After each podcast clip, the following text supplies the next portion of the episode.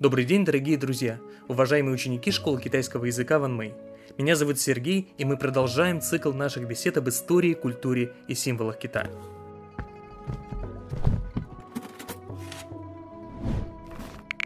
Разрабатывая тематику китайских символов в предыдущих подкастах, мы с вами успели обсудить такие важные центральные темы китайской культуры, как Великая Китайская Стена, Шелк, Нефрит, Дракон, Черепаха и Великий Канал.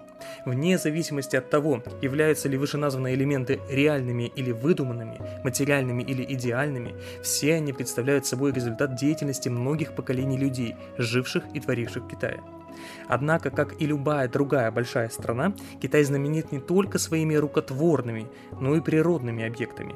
Об одном из таких естественных символов Китая, о реке Хуанхэ или о желтой реке, как ее еще называют, сегодня и пойдет речь. Многие слушатели еще со школьной скамьи, вероятно, помнят, что Хуанхэ с длиной русла 5464 километра является шестой в списке наиболее длинных рек мира и второй по длине рекой Китая, уступая только Янзы, чья длина составляет порядка 6400 километров. Ну, сразу оговоримся здесь о том, что рейтинг самых протяженных рек мира специфичен, ввиду того, что зачастую учитывается не длина конкретной реки от истока до устья, но совокупная длина реки и ее основных притоков – так, по общему признанию, самая длинная река мира, то есть Нил, становится самой длинной благодаря суммированию длин ключевых притоков, таких как Белый Нил, Кагера, Небаронго, Мвога и Руна, э, Руканара.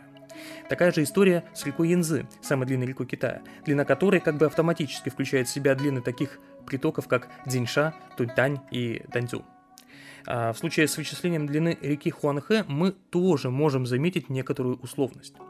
Ну, традиционно считается, что Хуанхэ берет свое начало в восточной части Куньлуня, одной из самых крупных и, в общем-то, самых красивых горных систем мира, протянувшейся от Памира на западе до Сино-Тибетских гор, или, как их еще называют, Сычуанских Альп, на востоке.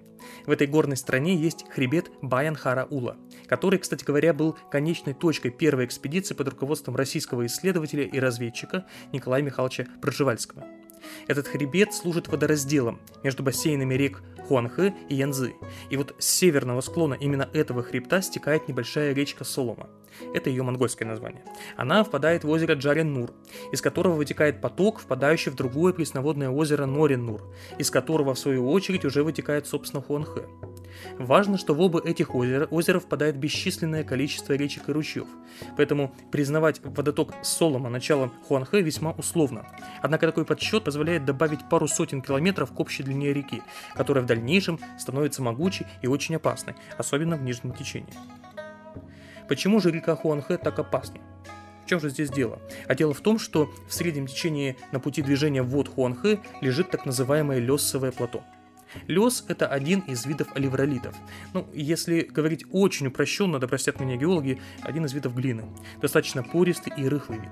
Считается, что лесовое плато на севере Китая площадью свыше 400 тысяч квадратных километров образовалось под воздействием ветра, который переносил из пустыни Гоби и Цайдамской равнины массивы из неувлажненной пыли. Эта пыль при переносе ветром из-за трения частиц приобретала электростатический заряд, и когда пыль оседала, элементы одноименных зарядов отталкивались и уплотнялись незаряженными или слабозаряженными элементами и формировали залежи леса, которые на лесовом плато могут достигать от 20 до 350 метров в глубину. Такой электростатический и ветровой способ формирования делает лес довольно прочным материалом в механическом смысле. Потому на территории лесового плато еще в первой половине 20 века э, в стенах каньонов создавались пещерные жилища, расположенные в несколько этажей. Устойчивые к механическим воздействиям и давлению, массивы леса, тем не менее, подвергаются значительной эрозии под действием воды. Отсюда лесовое плато испещрено буквально оврагами и каньонами глубиной до 200 и даже 300 метров. А ручьи и реки, текущие по плато, по вот этим самым каньонам и э, оврагам, размывают лес и сносят его в реку Хуанхэ. Собственно, от э, желтоватого цвета леса, переносимого Хуанхэ на восток, эта река и стала называться желтой. И вот этот самый смытый в Хуанхэ лес делает реку очень опасной. Его объемы крайне велики. В 20 веке ежегодно воду Хуанхэ выносили э, в залив Бохай Желтого моря. Ну, как вы понимаете, э, Желтое море тоже неспроста называется желтым. От полутора до трех миллиардов тонн отложений. Я напомню, что это в год. И эти отложения, конечно же, способствовали активному продвижению дельты Хуанхэ в море. Так, за минувшие столетия она завоевала примерно 20 километров. При этом только за 20-летний период, когда, в общем-то, сток вот этих вот отложений лесовых отложений значительно уменьшился, а именно с 1989 по 2009 год, основной поток дельты Хуанхэ четырежды изменял направление, перемещаясь с северо-запада на юго-запад на несколько десятков километров. Все это происходит в дельте, э, но и в нижнем течении реки постоянно растущее отложение леса препятствует спокойному течению воды и повышает уровень речного дна. Это делает Хуанхэ неспокойной рекой и увеличивает риск наводнений. По подсчетам географа Томаса Трегера, только за последние 3000 лет Хуанхэ широко разливалась на прибрежные долины более полутора тысяч раз. Это, грубо говоря, каждый второй год, и почти 30 раз меняла свое русло. В свете этих событий э, неудивительно такое амбивалентное, противоречивое отношение к этой реке в китайской культуре. С одной стороны, будучи важной транспортной артерией источником рыбы, черепах и удобрения, ведь мы помним, что желтые воды Хуанхэ содержат в себе много минеральных и органических веществ. Хуанхэ получила гордое наименование «мать-река» э, – Мудинхэ. А в китайском языке э, появилась поговорка «Путао Хуанхэ, син пусы». Не достигнув Хуанхэ, сердце не умирает, в словном переводе. В переносном значении это выражение означает «не сдаваться, не дойдя до цели», но исторически свидетельствует о восприятии берегов Хуанхэ как родного дома. И это не случайно, поскольку среднее и нижнее течение реки Хуанхэ стало колыбелью древней китайской цивилизации, известной нам как легендарная династия Ся, правившая по преданиям с 2070 по 1600 годы до новой эры, или в археологическом смысле как культура раннего бронзового века Эрлитоу. В древности китайцы полагали, что Хуанхэ стекает по горам Тибета прямо с неба и является земным продолжением Личного Пути, и, как считается, именно там, в верховьях Хуанхэ, легендарный желтый император Хуанди около 4800 лет назад объединил разрозненные племена народа Хань и создал первое национальное государство. С другой же стороны, постоянные наводнения и выход Хуанхэ из своих берегов уносили сотни тысяч жизней. Например, в наводнении 1887 года погибло от 900 тысяч до 2 миллионов человек – а оценки жертв наводнения 1931 года доходят аж до 4 миллионов. Поэтому в Китае наряду с лесными эпитетами в адрес Хуанхэ, да как мать река и прочее, популярно восприятие желтой реки как горе Китая или реки катастрофы. При этом существует и злобно-ироничный взгляд на Хуанхэ, который выражается, например, в поговорке «когда желтая река станет чистой». Это выражение синонимично английскому «when the pigs fly» или русскому «после дождичка в четверг» и означает, в общем-то, «никогда». Такой двойственный взгляд на Хуанхэ, как на дар и как на проклятие китайской цивилизации, указывает на то, что с самого появления оседлых городских поселений люди стали пытаться укращать реку, возводя вдоль ее течения дамбы. Сегодня их совокупная длина превышает 5000 километров. Этот процесс, по всей видимости, был крайне значимым в жизни древнекитайских аграрных обществ, поскольку фигурирует в мифе об основателе легендарной династии Ся, о Юе Великом. Хотя обычно этот царь не относится к группе Саньхуан Уди, то есть э, трех властителей и пяти императоров, тем не менее он, как и правители из этой группы, выполняет роль культурного героя. Это объясняется тем, что Юй, по легендам, сумел прекратить девятилетнее наводнение на реке Хуанхэ и ее притоков, вырыв для них стабильные русла и обширную сеть каналов и укрепив существующие дамбы, которые до Юя, как считается, были единственным средством борьбы с наводнениями. После этого по берегам укращенных рек Юй учредил 9 первых китайских провинций и установил для каждой из них размеры налогов и дани, что заложило основу для династии Ся и вообще системы управления. Тем самым мы видим, что в Древнем Китае управление водными ресурсами порождало социальную структуру, процветание и политическую власть. И это служит очень хорошим подтверждением гидравлической теории Витфогеля. О ней мы с вами говорили в одной из прошлых лекций о возникновении государств. Однако по мере роста прибавочного продукта в древнекитайских аграрных обществах в долине Хуанхэ стало стремительно расти население, которому очевидно, были необходимы новые посевные площади для выживания и собственного воспроизводства. Особенно ярко эта тенденция проявилась в районе 700 года до новой эры и в конце первого тысячелетия новой эры, в IX веке, когда китайские войска заходили на территорию Лесового плато, сооружали цепь военных лагерей как опорных точек для китайских колонистов, крестьян и в борьбе за территорию и сельхозугодия стали выгонять местное население, занимавшееся выпасным скотоводством. Эта массовая колонизация Лесового плато, э, затянувшаяся на два тысячелетия, полностью уничтожила местные леса. Их на Лесовом плоту и по сей день нет, а древесина ценится на вес золота.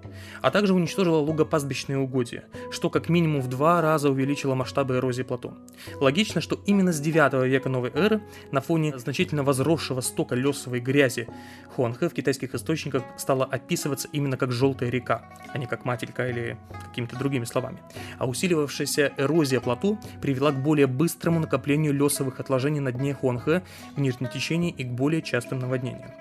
Как бы это странно ни звучало, но росту водных катастроф во втором тысячелетии новой эры поспособствовала и массовая постройка дамб в нижнем течении. Это связано с тем, что дамбы замедляли течение реки и приводили к еще большему увеличению отложений на ее дне. По этой причине наводнения становились более частыми и разрушительными и заставляли местных жителей возводить еще более высокие дамбы, и весь процесс повторялся вновь с еще более драматичными последствиями для равнин.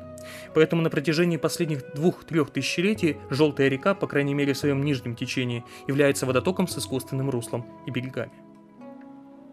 Впрочем, в конце 20-го, начало 21 века Китай стал проводить широкий спектр восстановительных работ, предполагавших уменьшение забора воды из реки, укрепление лесового плато при помощи искусственных лесопосадок и мелиорации дельты реки, восстановление водно-болотных угодий. А на фоне всех этих событий сток леса в Хуанхэ уменьшился практически в 10 раз и теперь составляет 130-150 миллионов тонн в год а число разрушительных наводнений и прорывов дамб свелось ну, практически к нулю.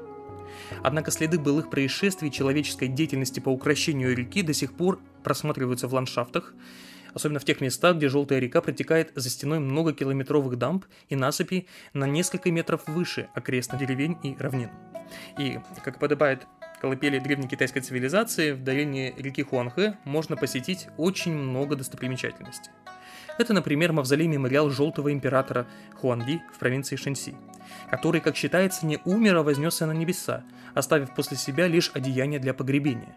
Еще одним интересным местом, но уже в провинции Шаньси, не путать с Шэньси, является дворец легендарного императора Яо, культурного героя одного из трех властителей и пяти императоров, который по преданиям изобрел астрономию, с помощью звезд установил циклы сельскохозяйственных работ. Об этом, кстати, мы говорим в нашем подкасте про традиционный китайский календарь. Если вы еще не слушали его, обязательно прослушайте. А, а также велел построить протяженные дамбы, которые бы предотвращали катастрофические разливы реки Хуанхэ. Именно эти дамбы в дальнейшем Юй Великий и укрепил, и дополнил системой каналов для отвода паводка. В провинции же Шанси интерес к публике также вызывает буддийский храм Гуаншен с 47-метровой восьмиугольной башней пагоды Фэйхун. А на границе провинций Шанси и Шэньси расположено удивительное место под названием Хукоу, или Носик Чайника, где река Хуанхэ, имеющая выше по течению ширину порядка 300 метров, протискивается через узкое 50-метровое ущелье и низвергается вниз каскадом клокочущих водопадов. Ну а в провинции Шаньдунь, недалеко от дельты Хуанхэ, лежит городок Цюйфу, где, как считается, родился Конфуций, где расположен храм и музей в его честь и где до сих пор проживают его потомки. А сегодняшняя лекция подходит к концу. Услышимся с вами в новых выпусках нашего подкаста. До скорых встреч!